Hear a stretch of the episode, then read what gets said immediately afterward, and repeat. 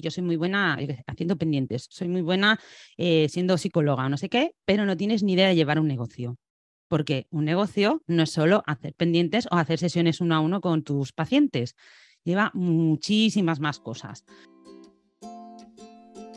Hola, soy Laura Orzaiz y me encanta hablar de marketing, redes sociales, mindset y todo lo que hay detrás del fascinante mundo del emprendimiento.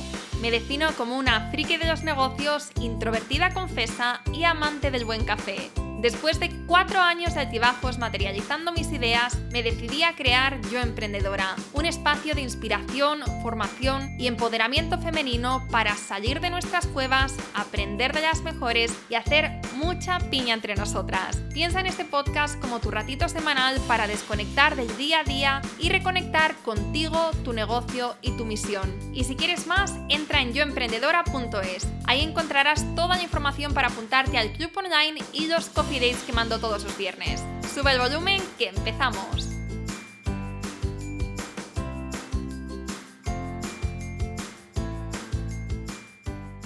Esta entrevista me hace mucha ilusión porque nos acompaña una compañera muy querida de nuestro Club de Emprendedora. Ella es Sandra Fernández, Project Manager Digital, especialista en organización de empresas y gestión de equipos. Y en este rato juntas vamos directamente al grano para resolver esas dudas existenciales que tenemos todas las emprendedoras cuando empezamos a crecer nuestros negocios. Preguntas del estilo, ¿se puede tener éxito con los negocios y trabajar 2-3 horas al día? ¿Cómo definir nuestros KPIs? ¿Con qué nivel de ingresos es una buena idea empezar a delegar? ¿Y cómo? ¿Y a quién? Bueno, estas son solo algunas de las cuestiones que hemos tratado en este episodio que estoy segurísima de que te va a encantar.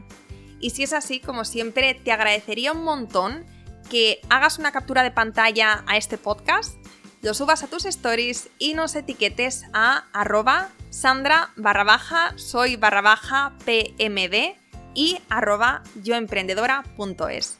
Muchísimas gracias y empezamos. Buenos días, Sandra. ¿Qué tal? Bienvenida al podcast. Hola Laura, ¿qué tal? Nada, súper contenta y súper feliz de, poder estar aquí. Un sueño para mí, ¿eh? Bueno, igual, igual. Eh, decía antes que hace unos meses estuve yo en tu podcast, eh, lo vamos a dejar también en las notas del podcast por si lo queréis escuchar.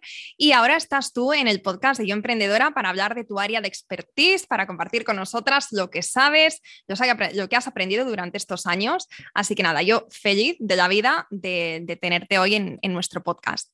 Antes de empezar, Sandra, porque sabes que tenemos una estructura de entrevista, un formato muy cañero, donde vamos a ir al grano, donde vamos a aprender las cosas eh, que realmente necesitamos saber cuando estamos empezando a crecer nuestros negocios, ¿no? Todas esas dudas existenciales que tenemos y que muchas veces no encontramos respuesta. Entonces, hoy lo vamos a, contestar contigo, pero antes, por, para las que no te conozcan, las que no estén dentro del club, porque las que estén dentro del club seguro que que te conocen, te han visto eh, o te han escuchado en las sesiones, porque llevas, eres de nuestras primeras miembros, de las más activas y te queremos mucho. Pero para las que no te conozcan, pues cuéntanos eh, quién eres, a qué te dedicas y también eh, danos como un breve sneak peek de, de tu historia, de cómo has llegado hasta aquí. Bueno, nada, es un resumen muy rapidito. Yo fui, bueno, estudié ADE, he sido financiera toda la vida hasta que, bueno, me daba cuenta que, no me sentía valorada, me sentía como que no podía aportar mucho y descubrí durante ese proceso de, ¿no? De, supongo que la crisis de los 40 también influye un poco, qué hago con mi vida y descubrí el mundo del Project Manager y gracias a Mónica de los Ríos, que es la, directora de la escuela de Project Manager Digital, y nada, eh, decidí entrar eh, mientras yo estaba como directora financiera en, en una e-commerce, que fue mi primer, mi primer contacto con, con el mundo digital. Y nada, me formé como project manager, vi clarísimo que era lo que quería hacer, dejé mi trabajo por cuenta ajena y nada, me lancé al mundo emprenduril, ya me anoté en Yo Emprendedora antes de hacerme, de hacerme autónoma, porque vi que el mundo del emprendimiento no es nada fácil y, eso me ayudó muchísimo. Y siempre lo digo, que estar en una comunidad a mí es lo que me, me, ha cambiado radical. Yo no hubiera llegado a donde estoy si no hubiera sido de verdad por, por estar en la comunidad. Nada, ese es el resumen. Qué rápido. Eh, bueno, muchas gracias por, tus palabras. Eh, ¿Por qué? Todavía no he empezado con las preguntas, pero sí que me, interesa saber por qué Project Manager. Es decir, con todas las opciones que tenemos cuando decidimos emprender y no lo hacemos porque sea una continuación de un hobby que hemos empezado, ¿sabes? Algo que sea más orgánico, sino que te paras en seco y dices, quiero reinventarme, quiero cambiar mi vida. ¿Por qué te decidiste por esta profesión? Pues porque cuando vi, no sé por qué, llegó a mí el vídeo de, Mónica de los Ríos y explicaba un poco lo que era la profesión de Project Manager, me di cuenta que era la parte que más me gustaba de mi trabajo, porque yo he dirigido equipos durante años y era un poco, bueno, y dirigido empresas porque he sido directora administrativa, entonces era lo que me gustaba y se me daba bien. Y soy muy, muy buena organizando, se me da muy bien organizar y planificar y, tengo mucha mano izquierda con la gente y creo que se me da muy bien dirigir a la gente, saber potenciar sus, ¿no? sus mejores habilidades y tal. Y, y, bueno, me daba la oportunidad de hacer todo eso, además trabajando desde casa, podía hacerlo, bueno, desde casa, desde donde me diera la gana, y dije, bueno, esta es la mía y hasta el día de hoy, vamos, lo tengo clarísimo que he acertado 100%. O sea, porque eh, es como que engloba todo lo que se me da bien y me gusta y resulta que había realmente una profesión que hacía eso y era como, ¿en serio? ¿Es verdad? Pues sí, es verdad. Qué bien, qué bien. ¿Y cuándo empezaste a emprender? ¿En qué año? Pues me hice autónoma en febrero del 2021. 2021, vale, ahora estamos en, agosto de 2022. ¿Cómo ha sido, eh, cómo ha sido este, eh, este, este, año y medio, casi, o dos años, que, llevas con tu emprendimiento? Bueno, empecé haciendo prácticas durante dos meses porque yo dije, eh, vamos a ver si esto funciona o no funciona. Y, y bien, la verdad que desde entonces ha ido todo a mejor. Sí que hay momentos, evidentemente, que esto es una montaña rusa, ya lo sabemos todos, que a veces estás arriba, a veces estás abajo, pero sí que es verdad que el balance es totalmente positivo y a mí me, no sé, yo la evolución que he tenido para mí ha sido como tenía que ser. Sí que es verdad que soy una persona muy paciente en ese sentido, no tengo prisa por llegar a mis objetivos y creo en el paso a paso, en el ir poniéndome pequeñas metas y felicitándome por ello y sentirme orgullosa, que eso es muy importante. Y nada, pues eso, con mis objetivos mm, paso a paso y tranquila y pues ya iremos llegando. O sea, no pretendo, eh, ¿no? Pues la gente se piensa mejor que va a emprender y lo va a petar el primer año y cuando no lo consiguen se, se frustran. Pues yo no, yo pienso, bueno, pues voy haciendo y estoy feliz con lo que hago y agradezco cada día por donde estoy y ya está. Qué importante es eso, ¿no? De, de darnos nuestro tiempo, de tener unas expectativas realistas y de tener un plan, de ir paso a paso, como tú decías. Bueno, pues eh, ahora que te conocemos mejor, que, que, entendemos qué es lo que haces y un poco por qué, por qué estás aquí, vamos a pasar a hablar de, cómo podemos mejorar nuestros negocios o, em, mejor dicho, vamos a hablar de estos procesos, estos sistemas que deberíamos implementar para no frenar el crecimiento de nuestros negocios. ¿Estás preparada? Son una serie, no las he contado, pero creo que son en torno a las 10, 15 preguntas. Em, y vamos a ir, como ya te decía antes, directamente a lo importante, a lo que queremos saber. Exacto, vamos ahí. Venga, pues empezamos. En tu opinión, y además empiezo con una fuerte, ¿eh? en, tu, opinión, ¿se puede tener éxito con los negocios trabajando dos, tres horas al día? Eh, evidentemente, en los primeros tranquilamente cinco o diez años, creo que no. A no ser que seas muy bueno haciendo inversiones y tengas un ingreso pasivo por ahí y puedas vivir y decir, invierto dos horas al día a mi negocio, pero no, no, no, no. Para, para mí no, vamos, yo creo que no. Eh, ¿Cuántas horas trabajas al día tú? Mejor pasamos palabra a veces. A ver, pero es que es que yo no soy ejemplo de nada porque yo soy, bueno, las que me conocen saben que soy hiperactiva total y siempre estoy haciendo mil millones de cosas. Entonces, aparte que soy súper previsora, yo desde junio tengo preparado el lanzamiento que es a, a finales de octubre. Wow. O sea, ya, es que es como, eh, sé que doy mucho asco en ese sentido, pero es que yo soy muy así. No puedo eh, esperar al último momento, no me gustan las cosas rápido y corriendo y, entonces, pues bueno, pero yo soy así, ¿eh? no quiere decir evidentemente que eso sea, es que yo no soy ejemplo de nada. Entonces me gusta trabajar para después tener tranquilidad. Pero yo, por ejemplo, este año tengo vacaciones porque yo no, no considero que no las quiero tener porque quiero lanzar eso en octubre. Pero a ver, yo me voy mis ratos a la playa, ahora me voy a ir a comer a casa de mi hermano, voy a pasar la tarde allí, aunque tengo una sesión de valoración a las cinco y media, tengo que conectarme y voy haciendo, o sea, a ver, yo tengo mis, mis ratos, evidentemente. no, estoy, no estoy desde las 8 de la mañana hasta las 9 de la noche non-stop. Hay días que sí, pero ya me bloqueo mis tiempos de, descanso. Que si no te mueres, vamos. Sí. Venga, siguiente pregunta. ¿Cuáles son los dos, tres errores que ves que cometen la mayoría de emprendedoras al empezar sus negocios? Bueno, esto lo tengo clarísimo tú tienes claro qué es lo que quieres hacer normalmente, ¿vale? Si yo soy muy buena haciendo pendientes, soy muy buena eh, siendo psicóloga o no sé qué, pero no tienes ni idea de llevar un negocio. Porque un negocio no es solo hacer pendientes o hacer sesiones uno a uno con tus pacientes, lleva muchísimas más cosas. Entonces, el dominar todas las áreas de un negocio es algo que no piensan las emprendedoras cuando empiezan. Y de ahí está, pues eso, mi programa va dedicado a eso, ¿no? A decir, vale, tú eres muy buena en lo tuyo, pero las estrategias, el cómo tener visibilidad, cómo vender, cómo conseguir clientes, ¿no? Todas esas áreas no las tienes en cuenta y es normal porque no tienes ni, ni idea, vamos, nadie nace enseñado. Entonces, esa, ese es un error. Otro error, lo que te decía antes, ¿no? El pensar que en un año vas a estar ahí, vamos, ganando dinero a las puertas. Pues no es lo habitual. Puede pasar, porque hay gente que le pasa, pero lo habitual es que hasta los dos, tres años no empieces a tener un sueldo, que no quiere decir que no ganes más de lo que gastas, porque por ejemplo un negocio online no suele normalmente tener una inversión muy grande, ¿no? Pero para tener un sueldo decente sí que es verdad que necesitas tiempo, porque no vas a empezar cobrando unos precios muy elevados, como es lógico.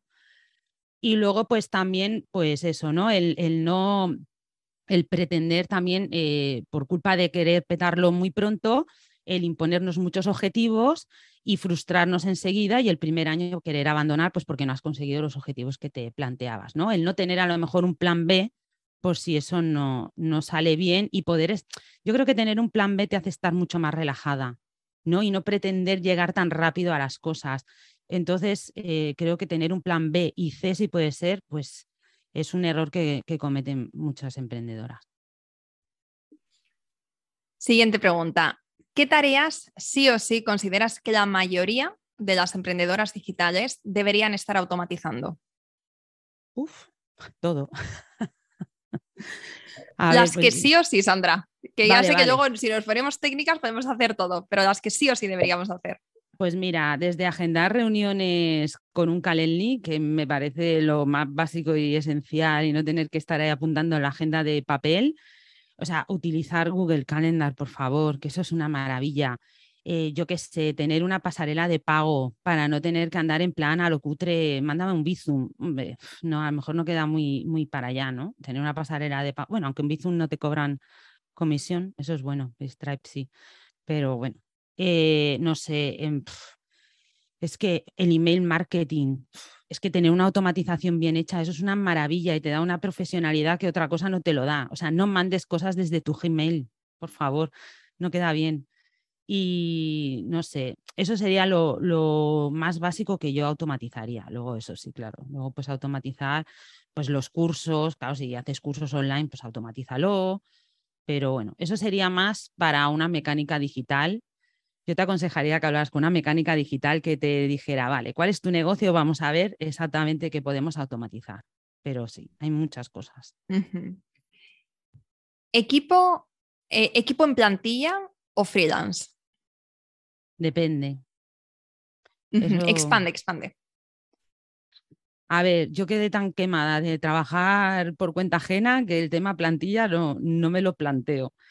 Entonces yo trabajo con equipos freelance y lo bueno que tiene es que puede, es, es como muy versátil, ¿no? Porque en este trabajo a lo mejor no necesitas siempre un mecánico digital, no necesitas siempre un copy, no necesitas, depende de lo que tú quieras o de lo que sea tu negocio, ¿no? Pero a lo mejor no lo necesitas siempre. Entonces, tener a alguien en plantilla, eso ya sería cuando tu, tu negocio está muy evolucionado. Entonces, sí. Pero si estás en un nivel intermedio, yo primero probaría siempre con un equipo freelance. Prueba con ese equipo y si ves que te funciona, estás a gusto y puedes darle trabajo suficiente a ese freelance como para tenerlo ocho horas en plantilla o, bueno, o cuatro mínimo, claro. Eh, entonces contrátalo, pero si no, yo te recomendaría freelance. Trello, Asana, Monday, ¿cuál es tu favorito y por qué? Pues también depende de lo que quieras. Yo, por ejemplo, Trello lo utilizo para hacer la wiki de la empresa, que la wiki de la empresa es eh, para tener tu empresa bien organizada, de una manera que, todo el equipo pueda encontrar las cosas rápido y bien y con un orden y tal, que además eso en, mis recursos gratuitos en mi web está, ¿vale? Tienes ahí cómo hacer una wiki, y está el tutorial y todo. Y para eso me gusta, eh, me gusta Trello.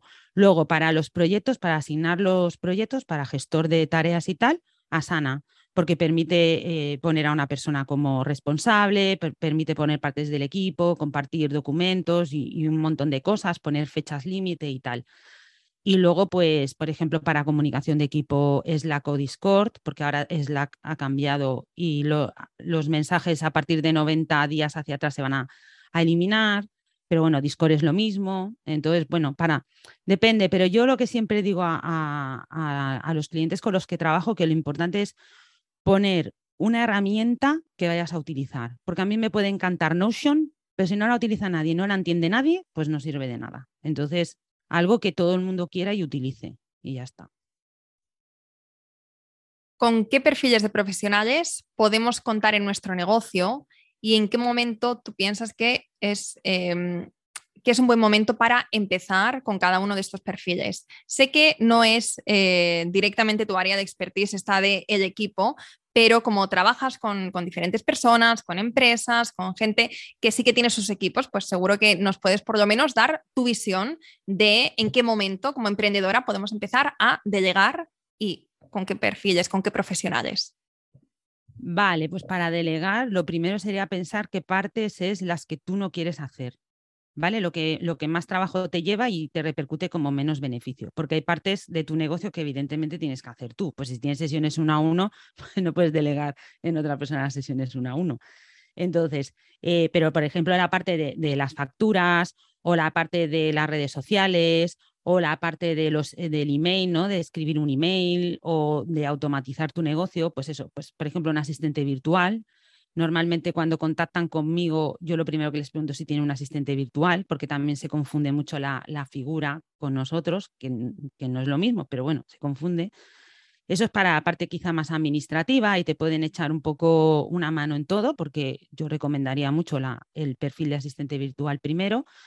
Luego, pues sí, eso, ¿no? Si las redes sociales se te atascan y inviertes mucho tiempo y no te es rentable, porque al final no vivimos de las redes sociales, pero sí que nos da mucha visibilidad, pues invertir en un community manager que te eche una mano con eso, ¿no? Que te haga la estrategia, tú le dices qué objetivo tienes ese mes y inviertes en el community manager, te crea la estrategia, te crea los posts y, te crea la interacción con tu comunidad y tú te, y tú te olvidas, ¿no? Si esa parte se te atasca más. O, por ejemplo, no te gusta escribir, no se te da bien, pero una newsletter es importante porque conectas con tu, ¿no? Creas comunidad y conectas con, tu, cliente potencial.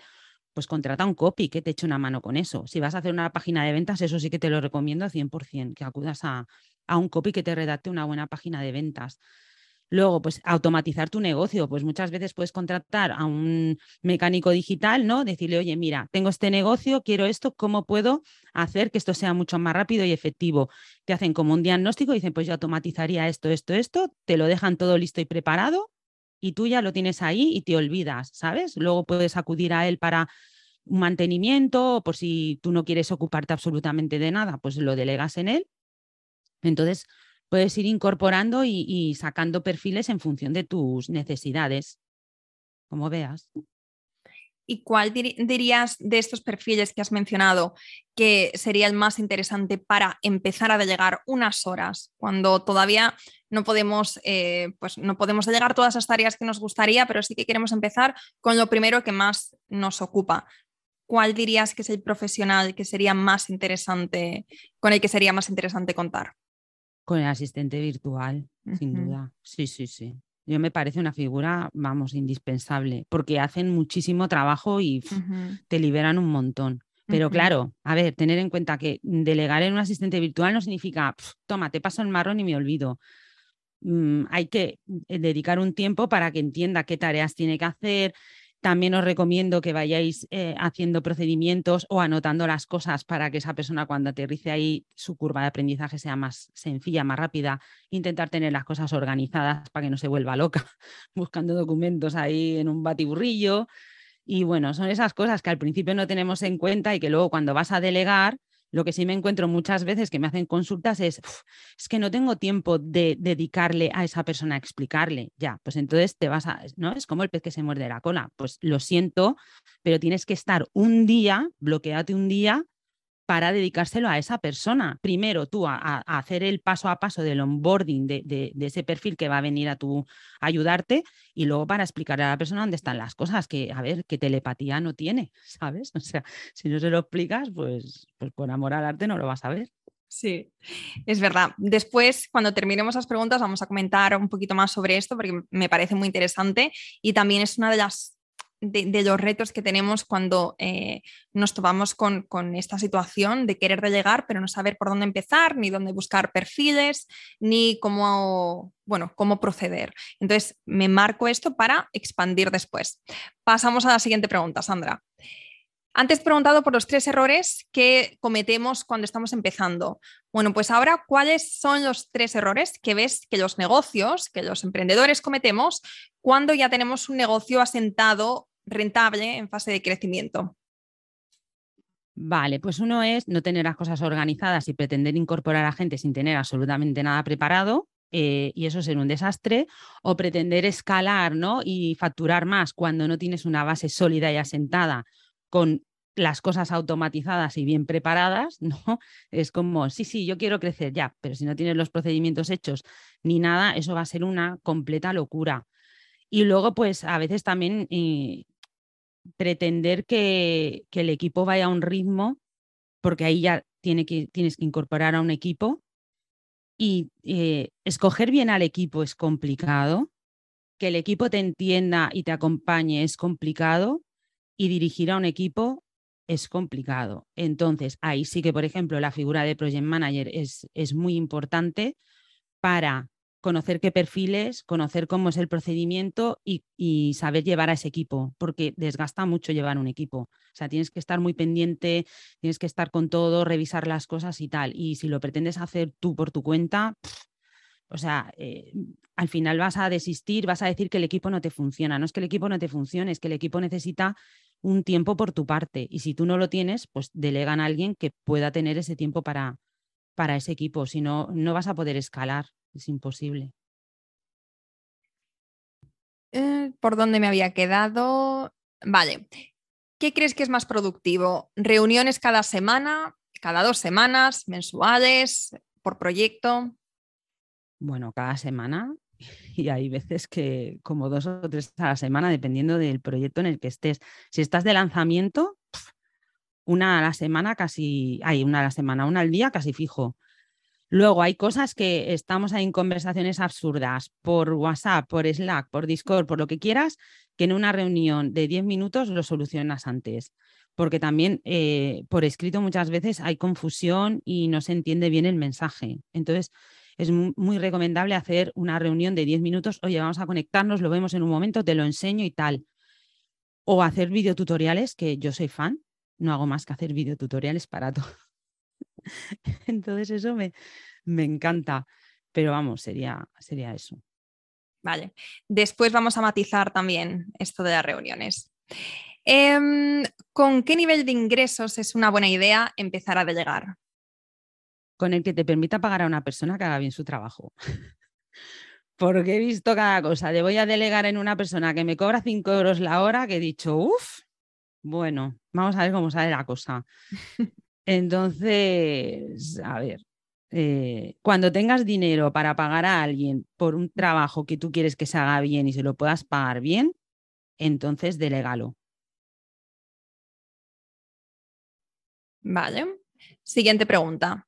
¿Cómo evitar el síndrome del objeto brillante como emprendedor? Antes de, contestar esta pregunta, em, si quieres, explica qué es esto del síndrome del objeto brillante y luego ya hablamos de cómo lo podemos evitar.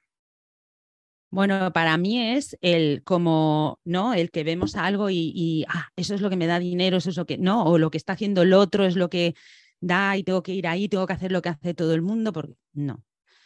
Ser realista, o sea, mira, otro de los errores que comete mucha gente cuando empieza a emprender es que no somos realistas con las cosas, ¿no? Y pensamos que lo que le funciona al otro me va a funcionar a mí si lo hago o copio no sé qué y no es así. O sea, párate y piensa lo primero y no pensamos, ejecutamos y eso para mí es un error. O sea, yo ya lo sabes, yo cada dos, tres meses más o menos paro, siempre lo hago, paro, me, me salgo de redes sociales, no aparezco mucho, dejo la newsletter, el podcast y tal, porque necesito un tiempo de parar, analizar y ponerme objetivos para los tres meses siguientes. Y eso lo hace muy poca gente.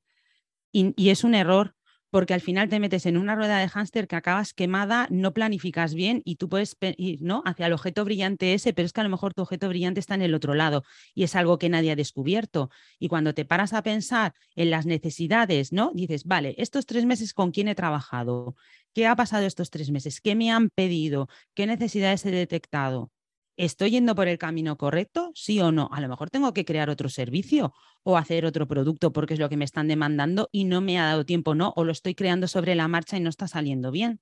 Entonces, párate, analiza y piensa y luego eh, ejecuta, pero no es ejecutar, ejecutar, ejecutar. O sea, y estar fijándonos constantemente en lo que está haciendo el de al lado, eso es un error garrafal. O sea, sí que tienes que estar pendiente de, cómo va el mercado, evidentemente, y mirar la competencia, pero no para emularla, sino para aprender. Y ya. Sí, muy bueno. O sea, que dirías que una de las formas de, o la forma de evitar este síndrome es em, teniendo, trabajando por planes y sabiendo muy bien qué es lo que, qué es lo que queremos conseguir en el trimestre, en el semestre, en el año, pero no simplemente hacer, hacer, hacer, sino hacer con un plan sabiendo hacia dónde estamos yendo. Sí, aparte yo recomiendo cada tres meses, o yo por lo menos es lo que, lo que hago. Te yo, yo, por ejemplo, me puse un objetivo anual, ¿vale? Que espero conseguirlo. Bueno, espero superarlo, de hecho. Pero ese objetivo anual se divide en objetivos trimestrales, ¿vale? Y dentro de esos objetivos trimestrales son objetivos mensuales.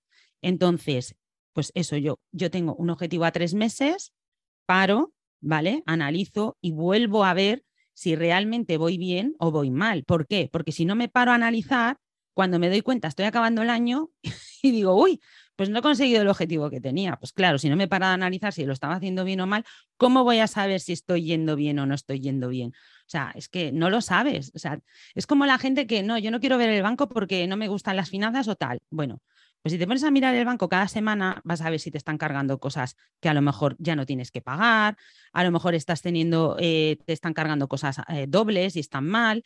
O sea, el taparnos los ojos eh, lo único que hace es que se haga la bola de nieve mucho más grande. Entonces, antes de que se haga grande, párate, piensa y ya está. Y oye, si te equivocas y vas en un rumbo equivocado, pues tendrás mejor opción de, de volver a encarrilarte, ¿no? Que si lo miras al cabo de nueve meses o de un año. Totalmente de acuerdo. Vale, más preguntas. ¿Cómo conseguir que todo el equipo esté motivado y reme en la misma dirección? Pues invirtiendo tiempo, teniendo mucha mano izquierda, no haciendo eh, evidentes los errores ni culpando a nadie. Eso a mí no me gusta culpar ni me gusta castigar, me gusta decir, nos hemos equivocado, nos hemos equivocado, no pasa nada, vamos a buscar soluciones y ya. A mí él, es que el otro me dijo, es que yo creí, es que, vale, me parece muy bien, pero yo necesito soluciones. Entonces, vamos a buscar las soluciones, ya está. Y no pasa nada, que yo soy la primera que me equivoco, ¿eh? Y reconocerlo también, oye, hay que reconocer porque hay gente que le cuesta mucho reconocer que se equivoca y no pasa nada, oye, te has equivocado, yo no te voy a fustigar. Lo único que quiero es que busquemos eh, soluciones y eso al equipo le motiva, el ver que se pueden equivocar y nadie va a estar ahí culpándoles. Y sobre todo cuando hacen las cosas bien, felicitarles. Porque es que se nos olvida mucho felicitar a la gente. La gente hay que felicitarla. Si tú cada día le das una palmadita en la espalda y le dices, jo, ¿cómo me ha gustado esto que has hecho? ¿Cómo me ha gustado cómo has dicho esto? ¿Cómo me ha gustado? eso hace que tú al día siguiente tengas ganas de entrar a trabajar. Cuando te están castigando y echándote en cara las cosas, dices, pues vaya mierda, que mañana tengo, ¿no? Mañana es lunes, pues vaya. Pues no, vamos a cambiar esa mentalidad, ¿no? Y que sea guay, que sea lunes. Sí. Y con respecto a esta pregunta, en el entorno digital, al, final tenemos un mayor reto de mantener esa unidad como equipo o sentir que, bueno, que estamos trabajando juntos a, pesar de que cada uno estemos en un espacio diferente, en una ciudad diferente, incluso en países diferentes. Em, las reuniones es una forma de unir a la gente, pero ves como hay otras formas de, de hacernos sentir como parte, ¿no? De, que todos somos parte, de que, como decía antes, que estamos remando en la misma dirección, que tenemos, em, bueno, que estamos juntos en esto. ¿Hay alguna forma, aparte de las evidentes, de, hacer sentir esta unidad de equipo? Yo intento mm, hacer reuniones como de presentación, de hola, vamos a conocernos. Si tenéis que insultar a alguien, aquí me veis, ya tenéis mi cara, ya sabéis quién soy. Eh, preguntarles por las cosas que hacen, que les gusta, eh, ¿no? Pues tienes familia, no tienes familia. Luego también en las reuniones que hacemos intento ya destinar los cinco primeros minutos de hoy, ¿qué tal? ¿Cómo va todo? ¿Todo bien? Que, que, no se alarguen mucho porque todos tenemos muy poco tiempo, pero no vas a empezar ya y a saco, tampoco eso no hace equipo. Y luego también intento mantener reuniones individuales con cada uno para ver un poco pues sus necesidades, cómo se sienten, cómo están, ¿no? Pues oye, pues a lo mejor una persona pues eh, está estancado en algo o hay un compañero que no le está ayudando, pues oye, vamos a ver qué pasa, ¿no? Porque ese compañero, a lo mejor a ese compañero le pasa algo, ¿no? Pues, pues tiene una situación complicada por lo que sea. Entonces, reunirte con él y, y, no decir, oye, es que me han dicho, no, sino reunirte con él y decir, bueno, ¿cómo va todo? ¿Cómo estás? ¿Cómo te encuentras? ¿Tienes algún problema? ¿Quieres que te ayude yo en algo? ¿No? Pero bueno, luego como siempre y en todo, pues hay gente que le echa mucho morro y entonces ya lo tienes claro y dices, vale, yo ya sé lo que puedo esperar de esta persona o realmente tiene un problema y no lo quiere hablar en el equipo, pues porque es lógico y normal y a lo mejor contigo se abre y tú le puedes echar una mano porque a lo mejor le da vergüenza decir que no entiende una herramienta. ¿Sabes? Y es tan fácil como eso, decir, pero ¿qué te pasa? ¿No entiendes esto? No te preocupes, nos vamos a poner los dos y te lo voy a explicar hasta que lo entiendas. Y si hace falta, me grabo ocho tutoriales. Y ya está, y es tan fácil como eso. Es invertir tiempo en las personas, que al final somos personas. Mm. ¿Qué son los KPIs? Vale, son los, eh, son los indicadores, o sea, lo voy a explicar para que nos entiendan, son los indicadores que te están diciendo si vas bien o vas mal y es lo que digo que tienes que mirar cada tres meses. Bueno, si puedes mirarlo cada mes, mejor, pero bueno, vamos a poner tres meses. Son los indicadores que te, eso, ¿no? Que te dan, te están diciendo, pues eso, si estás consiguiendo los beneficios esperados, si la publicidad te está funcionando, si la gente está abriendo tu mail o no. O sea, si tú no miras esas cosas, no vas a saber si realmente eh, tu estrategia está funcionando, ¿no? Porque yo puedo decir, ¡guau! Estoy escribiendo unas newsletters de la leche, ¡buah! Esto es brutal. Y luego miras, ¿no? Cuando te pones a mirar, es que no la abre nadie. ¿qué ha pasado? Pues el asunto es tan simple como que el asunto no está llamando la atención, porque que no abran tu mail es porque normalmente el asunto no llama la atención, no tienen curiosidad por ver, ¿no? Feliz Día de la Madre.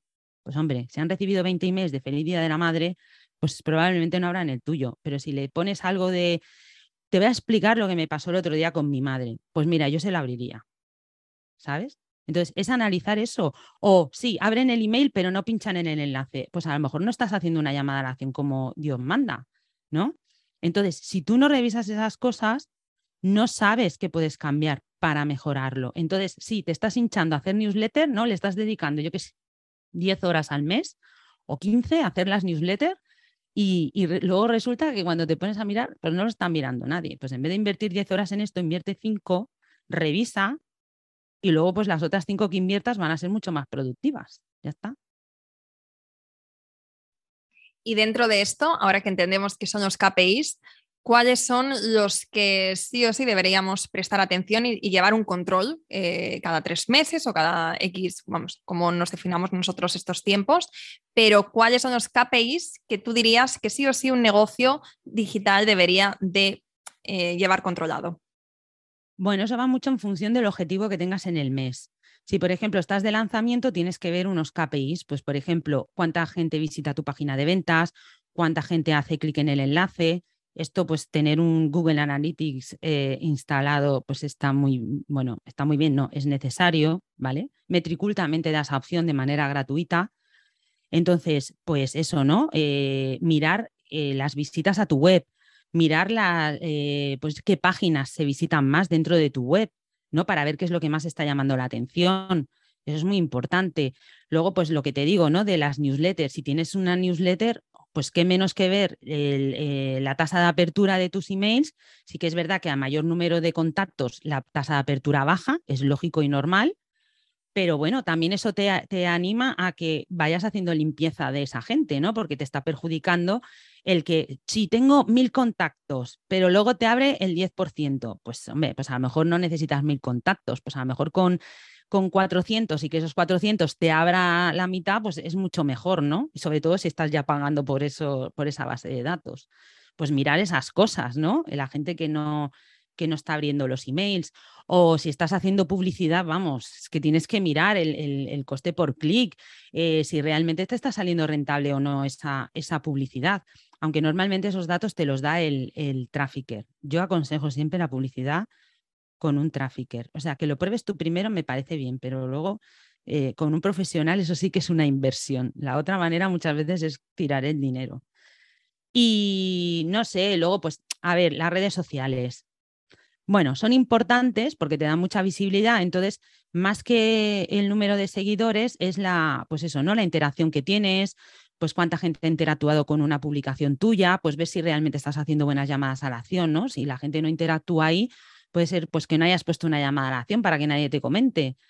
Mm, y eso es más importante que los likes que puedas tener, ¿no? Porque al final los likes, pues Instagram ahora ya no los, no los mira como antes. Eh, luego, pues si tienes un podcast, pues las escuchas. Yo qué sé, claro, depende del objetivo que, que tengas ahí. Sí, clarísimo. Vale, y ya para terminar, la última pregunta es, ¿cómo de importante es la visión en un negocio? Y dentro de esta pregunta, ¿visión a cuántos años? Bueno, también supongo que depende de la persona. Eh, a mí me gusta ir año a año, ¿no? partido a partido. Entonces, a ver, sí que tienes que tener una visión a largo plazo, no decir, bueno, mi negocio dura un año y ya está.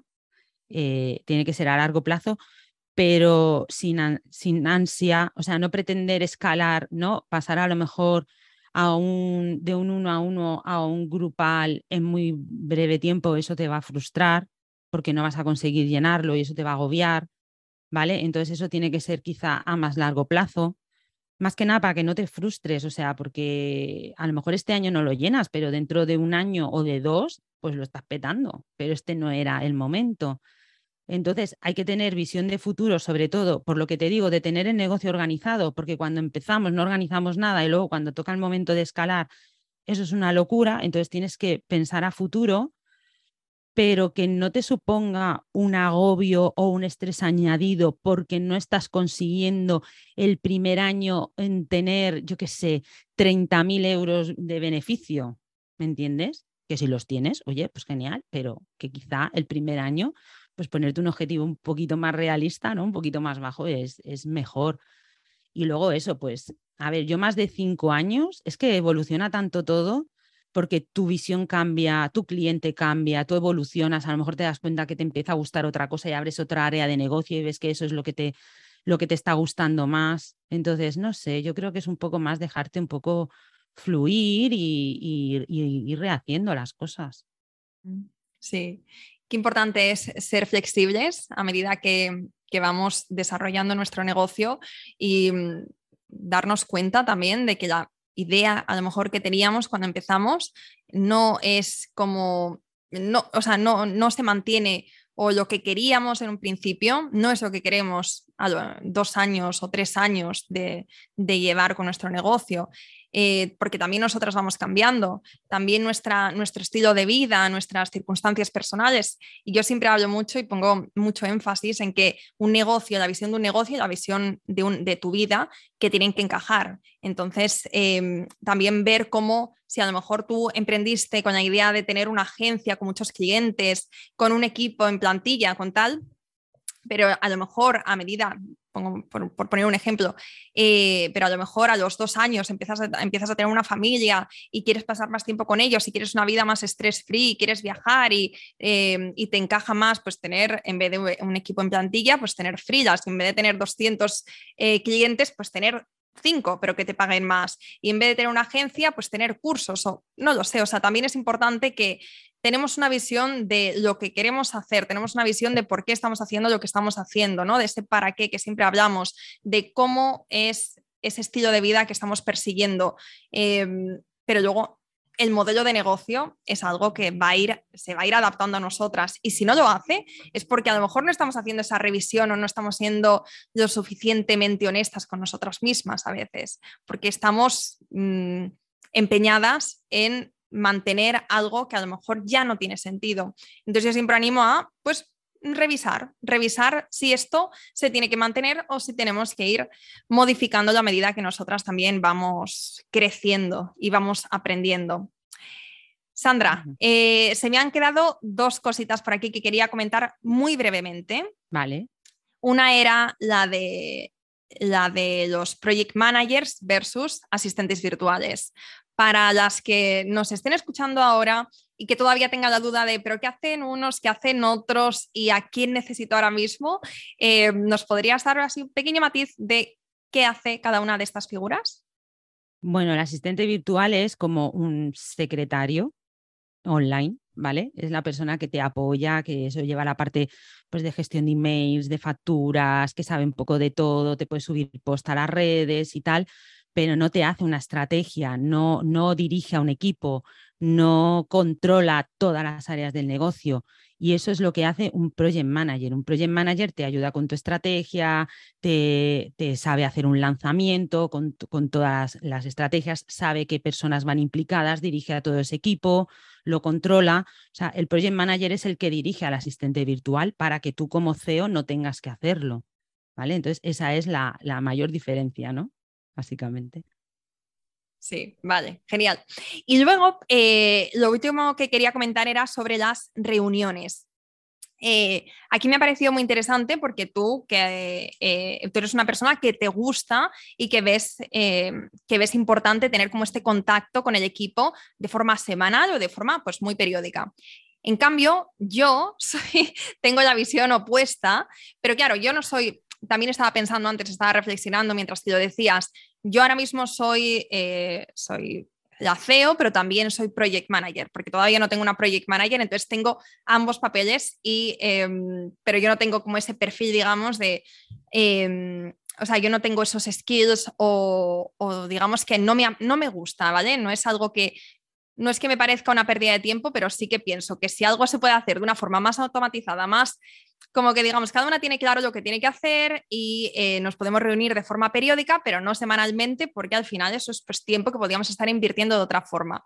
Eh, pero bueno, eso es simplemente para hacer un matiz, porque el otro día también estaba hablando con Irra Bravo, que también conocemos eh, mucho por aquí, y eh, él también tenía esa misma, bueno, lo hacía un poco de la forma en la que te estoy comentando, pero reuniones o de una de forma como muy, muy puntual.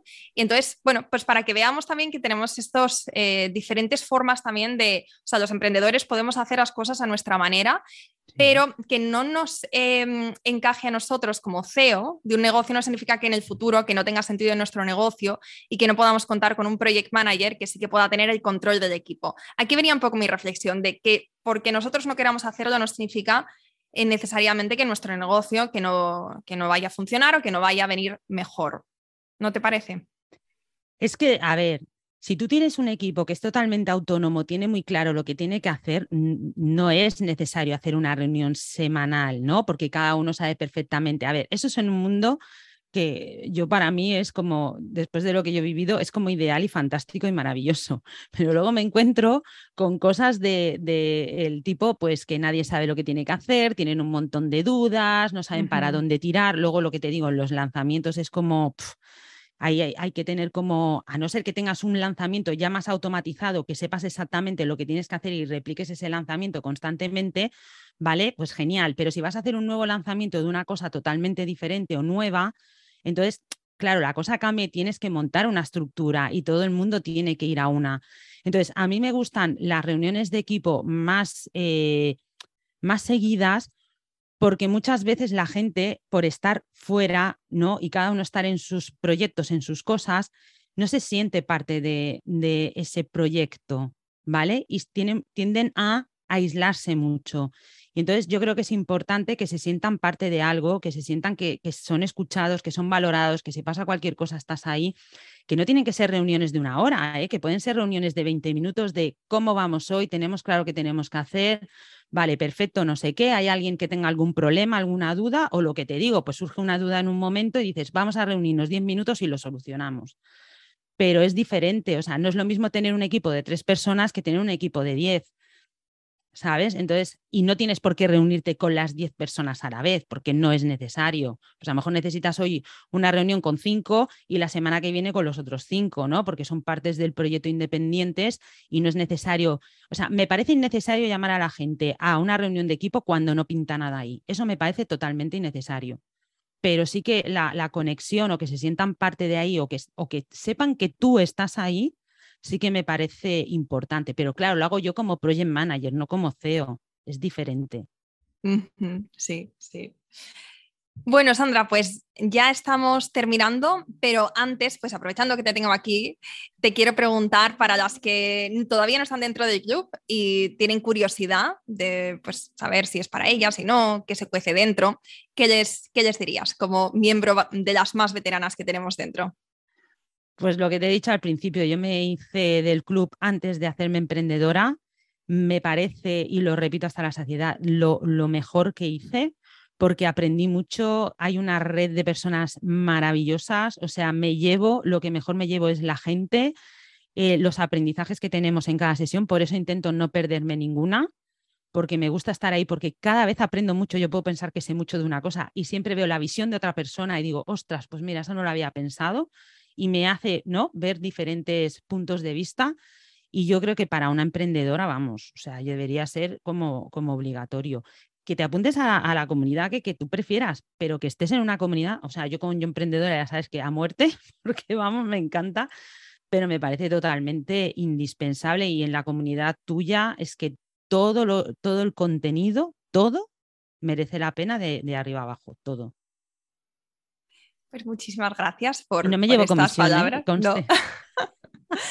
Gracias de corazón, Sandra, por, tus bonitas palabras y por haber pasado este ratito con nosotras, por haber compartido tantísimo y de una forma tan directa y, de, tantísimo, de tantísimo valor. Antes de terminar, cuéntanos dónde te podemos encontrar, tus redes sociales, tu página web y tu podcast. Y creo que no estás en ningún sitio más. Bueno, no. ¿TikTok? ¿YouTube? No, no, no, no, Bueno, estoy en LinkedIn, pero vamos. Nada, las redes sociales, pues es arroba sandra-soy-pmd.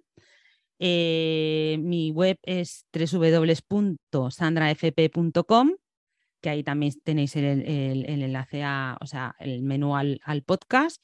Y el podcast es Proyecta tu negocio digital, pues eso, donde entrevisto a, a mujeres emprendedoras que nos ayudan mucho en nuestros negocios y son unas pedazos de profesionales.